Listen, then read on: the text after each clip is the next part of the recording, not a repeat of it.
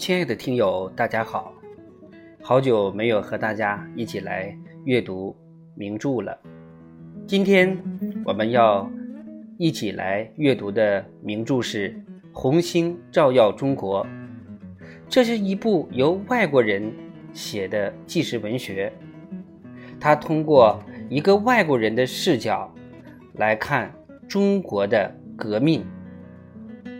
这对于我们青少年来说是一个很难得的一部作品，对于我们了解中国共产党的党史、中国的革命史，了解我们伟大的祖国和我们不屈的人民，具有很重要的意义。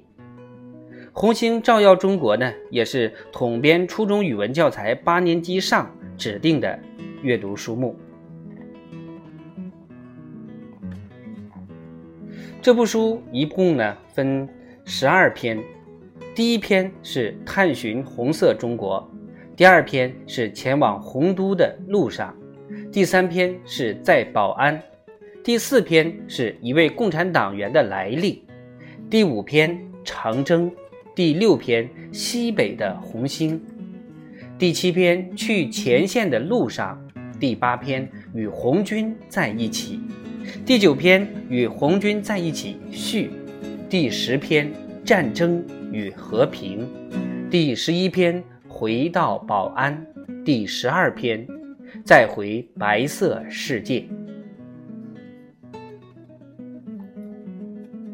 首先，让我们来了解一下这部书的作者埃德加·斯诺。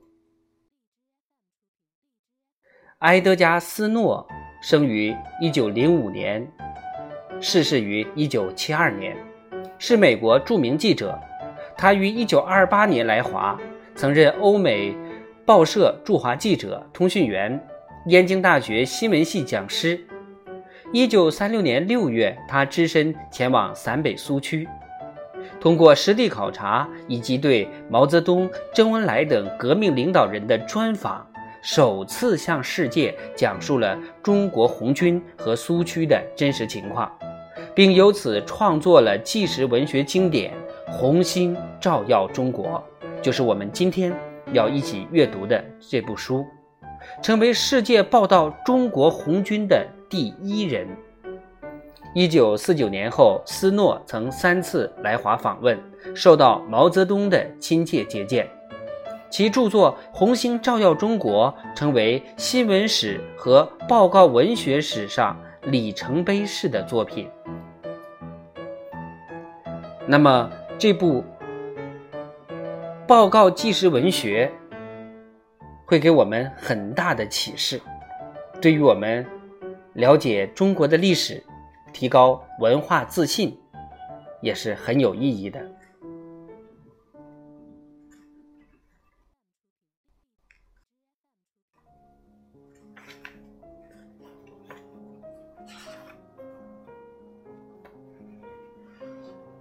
那么，今天我们开始学习第一篇的第一节，一些未曾解答的问题。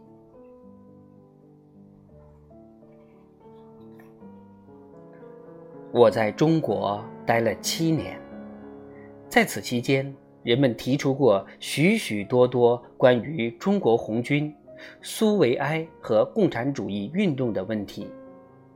热情的党人们有一大堆现成的答案可以向你提供，但这些答案总是不尽人意，因为他们是如何得知的呢？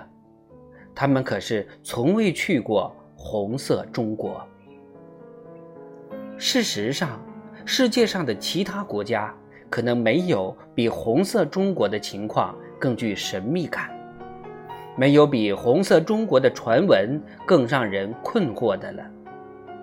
在这个世界上人口最多的国度的心脏地带，中国的红军正在战斗。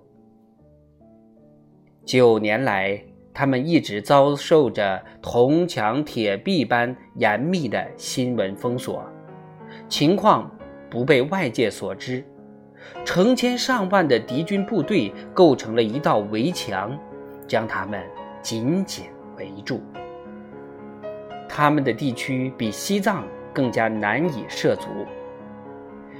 一九二七年十一月，中国红军在湖南省东南部茶陵建立了第一个苏维埃政权。自那以后，尚未有任何人自告奋勇穿过那道围墙后再回来记述他的经历。关于红军。即便是最基本的事情，也会众说纷纭。有人不承认红军的存在，认为压根儿没有这样的部队，那只不过是几千个吃不饱的土匪。还有人不相信有苏维埃，认为这是共产党宣传的产物。然而，了解红色政权的人们却相信，红军和苏维埃。是唯一能够让中国摆脱一切灾难的救星。在这场宣传与反宣传的角逐中，冷静的观察者想要了解事实真相，却苦于缺乏真实凭据。每一个关注东方政治及其风云变幻的历史的人，都对这样一些未曾解答的问题感兴趣。中国红军是不是一群有着自觉意识的马克思主义革命者，服从且遵守统一的纲领，坚持中国共产党的统一领导？如果是，那么这个统一的纲领是什么？共产党人宣称，他们在为实现土地革命、反对帝国主义。争取苏维埃民主和民族解放而斗争，可是南京方面却说，一九二七年以前，共产党员是可以加入国民党的，但在当年四月，一场众所周知的清党运动爆发了，共产党员、无党派激进知识分子以及成千上万名组织起来的工人和农民。遭到了右派政变领导人蒋介石的大肆杀戮。当时，蒋介石已经夺取了政权，在南京建立起国民政府。自那以后，要做一名共产党员或者同情共产党，就要被判死刑，千千万万的人因此惨遭屠杀。但是，仍然有千千万万的人心甘情愿地继续去冒这样的风险。千千万万的农民、工人、学生和士兵加入了红军，武装反抗军事独裁的南京政府。这究竟是出于什么原因？究竟有怎样一种不屈不挠的力量？在推动他们不畏牺牲去拥护这种政治见解。国共两党之间的根本性争论究竟是什么？中国共产党员到底是些什么样的人？他们与别国的共产党员或者社会主义者在哪些方面相似，又在哪些方面不同？观光客想知道的。他们是否留着长胡子？喝汤时是否会发出声响？公文包里是否带着土造炸弹？严肃的思想者想知道的是，他们是不是没有读过《资本论》和列宁著作？有没有彻底的社会主义经济纲领？是斯大林派还是托洛茨基派？亦或两派都不是？他们的运动真的是世界革命的有机组成部分吗？他们是不是真正的国际主义者？他们仅仅是苏联的工具，亦或在根本上是民族主义者，为中国独立而斗争？这些战士进行了如此持久、如此激烈、如此英勇的战斗，而且。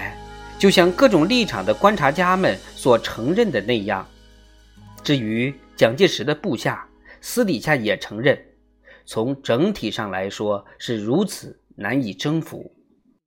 他们都是些什么人？